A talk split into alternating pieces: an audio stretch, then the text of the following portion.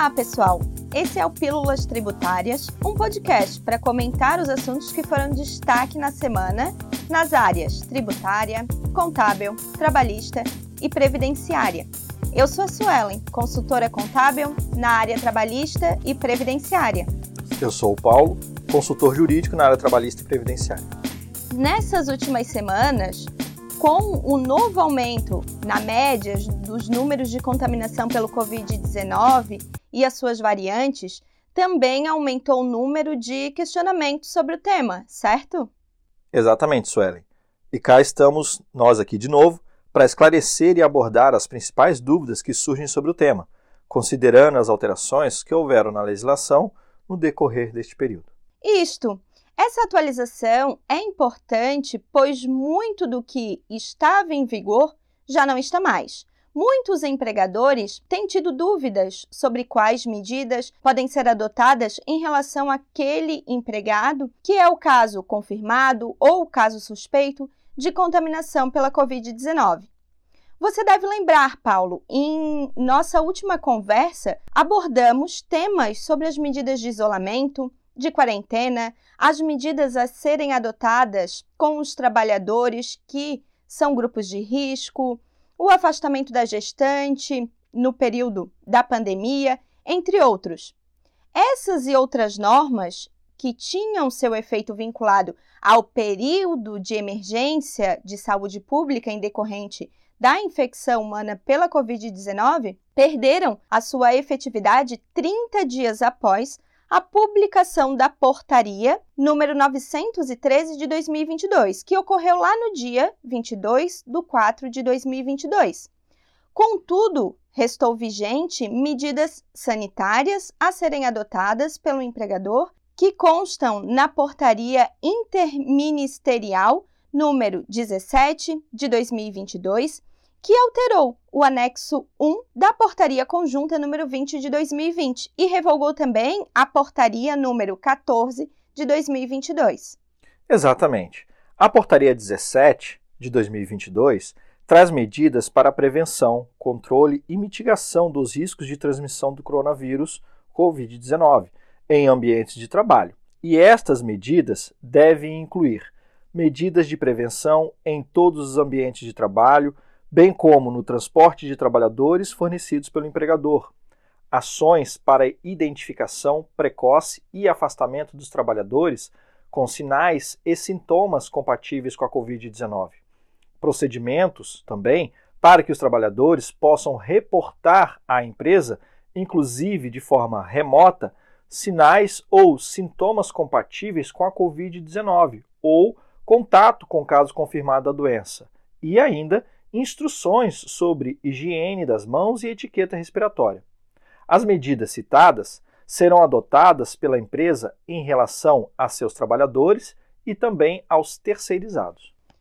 O empregador que fornecer transporte para o deslocamento entre residência e trabalho deverá implantar procedimentos para comunicação, identificação e afastamento de trabalhadores com sintomas da Covid-19, de maneira a impedir o embarque de pessoas sintomáticas ou contatantes próximos de casos confirmados de Covid-19 e ainda embarque de trabalhadores no veículo deve ser condicionado ao uso de máscara de proteção. Durante toda a permanência do veículo e enquanto o aguardam, os trabalhadores devem ser orientados a evitar aglomeração implantar medidas de distanciamento mínimo de um metro entre eles.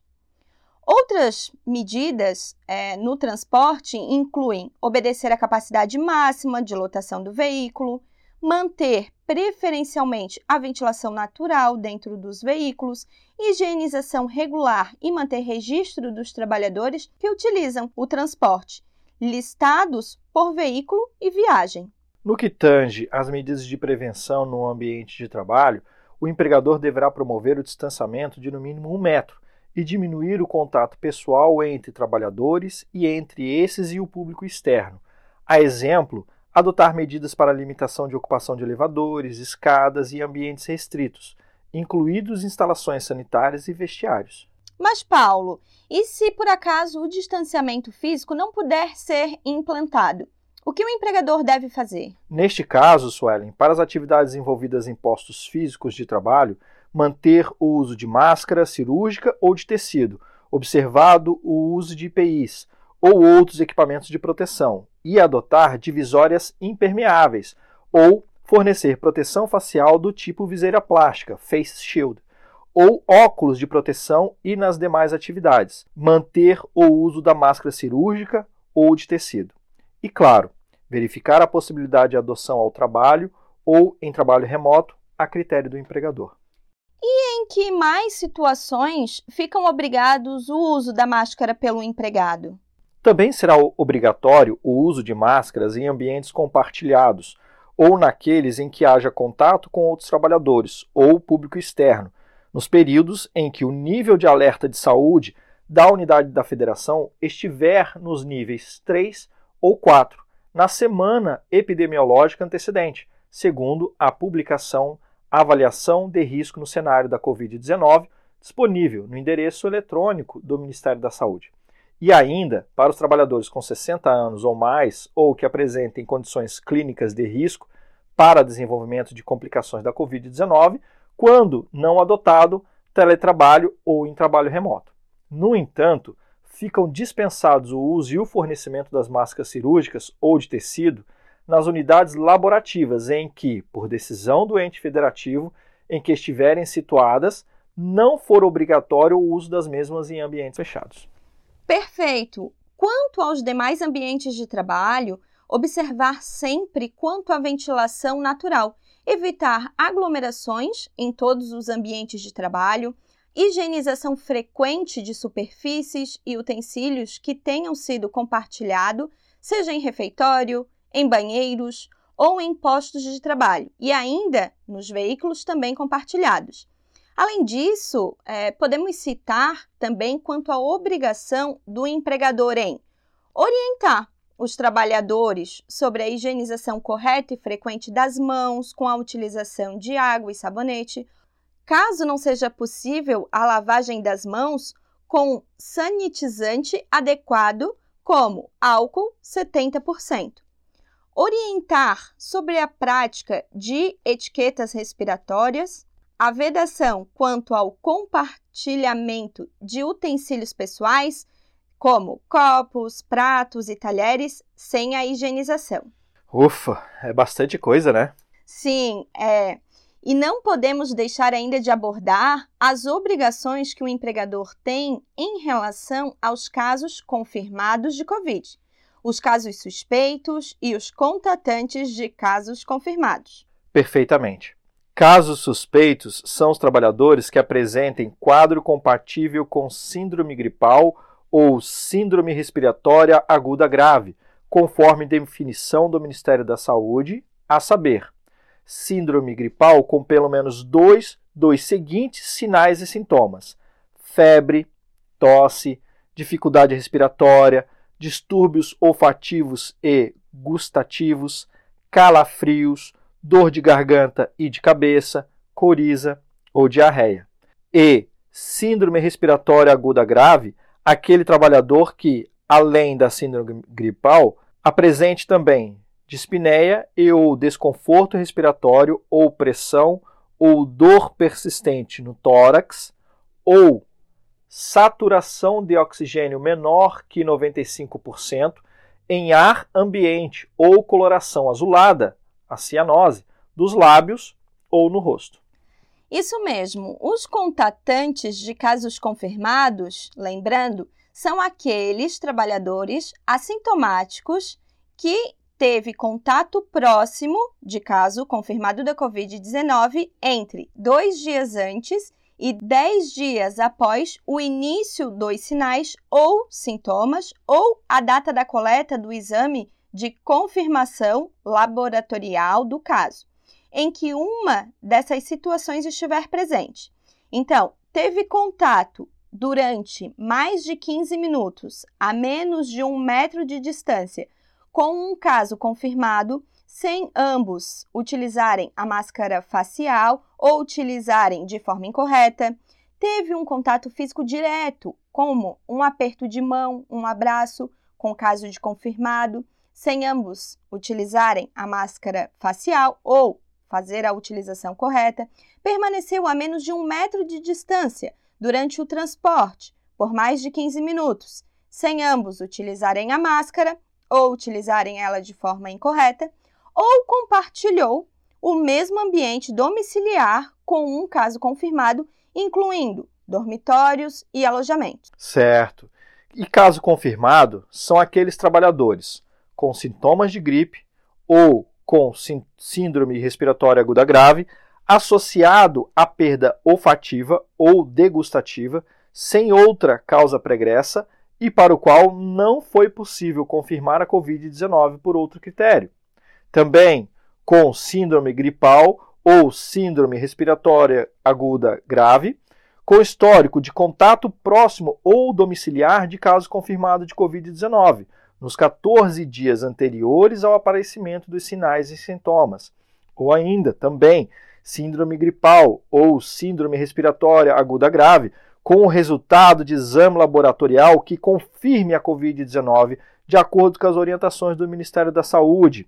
E também o trabalhador assintomático com o resultado de exame laboratorial que confirme a Covid-19 de acordo com as orientações do Ministério da Saúde.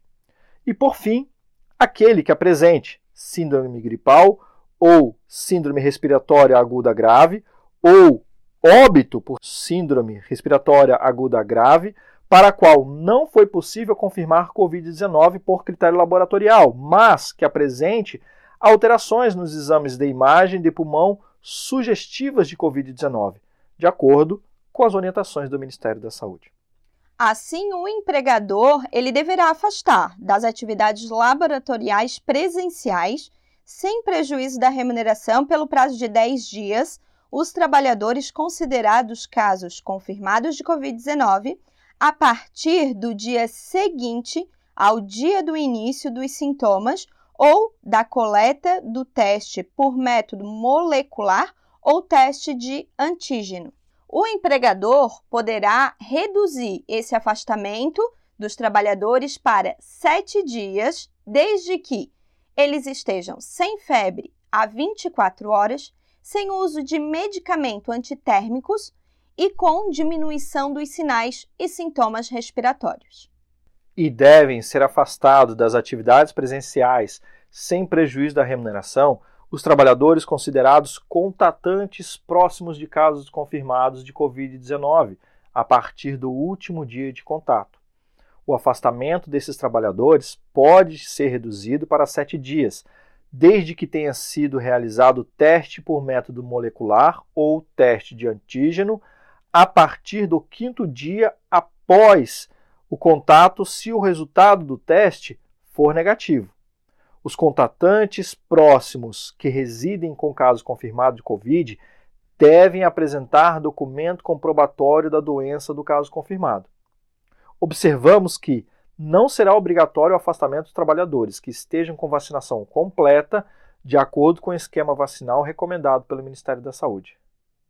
Os trabalhadores considerados suspeitos devem ser afastados também das atividades presenciais sem nenhum prejuízo na remuneração pelo prazo de 10 dias, contados a partir do dia seguinte ao início dos sintomas. O período de afastamento poderá também ser reduzido para 7 dias, desde que estejam estes sem febre, a 24 horas, sem uso de medicamentos antitérmicos e com a remissão dos sinais e sintomas respiratórios. Ainda o trabalhador, ele poderá retornar imediatamente caso tenha realizado o teste da COVID por método molecular ou teste antígeno a partir do quinto dia e o resultado, claro, tenha sido negativo. Alertamos aqui que o autoteste para detecção de antígeno do Covid-19 tem apenas caráter de triagem e orientação e não pode ser utilizado para fins de afastamento ou de retorno ao trabalho. Por fim, e não menos importante, o empregador deverá sempre orientar seus empregados afastados do trabalho a permanecer em suas residências, assegurada a manutenção da remuneração durante esse afastamento e manter registro atualizado à disposição dos órgãos de fiscalização, com informações sobre os casos que ocorram na empresa, casos confirmados, trabalhadores contatantes próximos afastados e medidas é, tomadas para a adequação do ambiente de trabalho para a prevenção da Covid-19. Esse foi o Pílulas Tributárias. Obrigado a todos que nos ouviram e aguardamos vocês no próximo programa. Obrigada e não deixem de nos acompanhar nas redes sociais. Até mais. Tchau. Tchau.